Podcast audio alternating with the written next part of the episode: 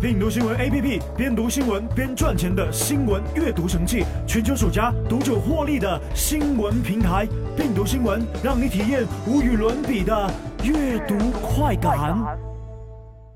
本节目由喜马拉雅和病毒新闻独家播出。Hello，各位好，我是一楠，欢迎收听病毒新闻。今天我们来说说个人购汇新规。元旦小长假，一则个人购汇不得再用于境外购房以及投资的消息刷爆了朋友圈。不少病友跑来问病毒君，申请流程细化了，规矩变严了，还能买黄金，还能投资美元吗？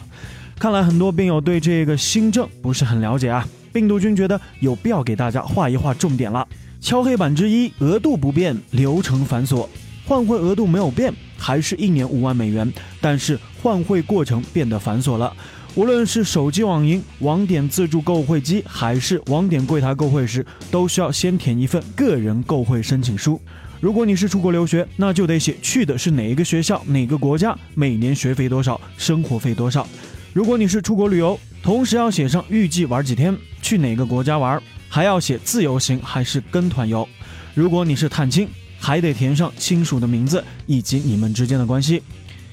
敲黑板之二六不得，千万要记住：不得虚假申报个人购汇信息，不得提供不实的证明材料，不得出借本人便利化额度协助他人购汇，不得借用他人便利化额度实施分拆购汇，不得用境外买房、证券投资、购买人寿保险和投资性返还分红类保险等尚未开放的资本项目。不得参与洗钱、逃税、地下钱庄交易等违法违规活动。那海外投资限制了，是不是意味着你的钱只能存在国内的银行自个儿玩呢？非也非也，实际上合理的海外投资渠道还是有的。比如说，第一个是 B 股，炒 B 股属于境内投资，但由于使用美元或者港币计价，占用个人外汇额度。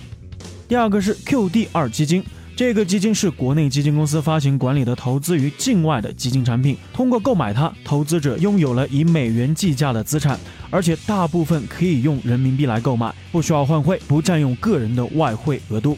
第三一个就是银行的美元理财产品，购买银行的美元理财产品属于境内理财，也是合法拥有美元资产的方式之一，但这种外币理财产品的预期收益率往往较低，跟国内的理财产品收益率相差不少。第四一个就是沪港通、深港通渠道，通过沪港通、深港通渠道来投资港股，不占用个人外汇额度。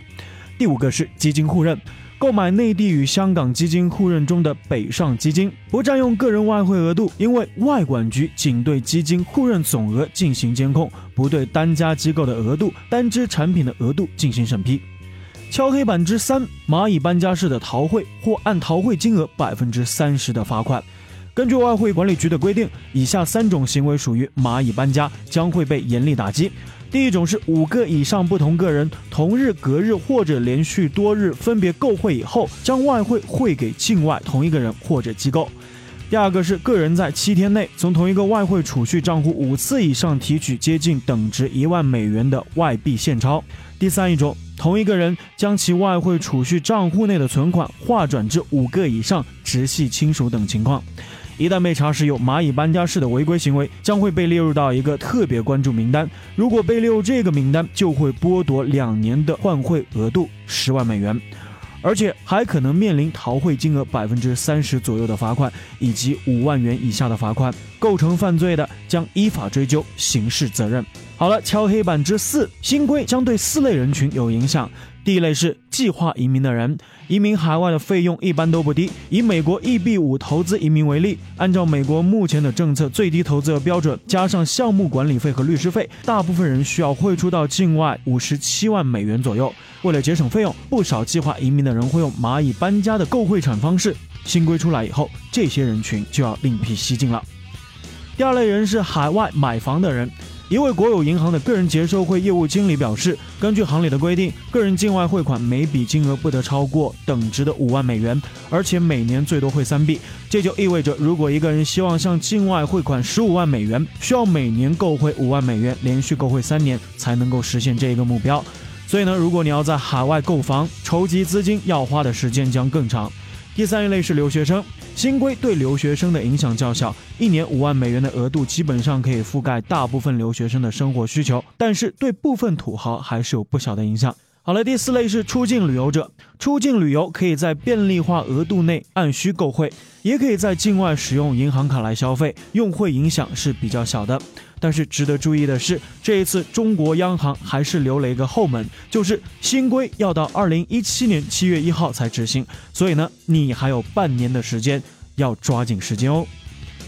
好了，以上就是本期的病毒新闻，感谢各位的收听，也感谢文字编辑踩到香蕉皮，我是一南。如果想了解更多的新闻资讯，欢迎下载病毒新闻 App。如果想收听更多一南的节目，欢迎在喜马拉雅搜索 DJ 一南，一是独一无二的一，南是七彩云南的南。我们下期不听不散，拜拜。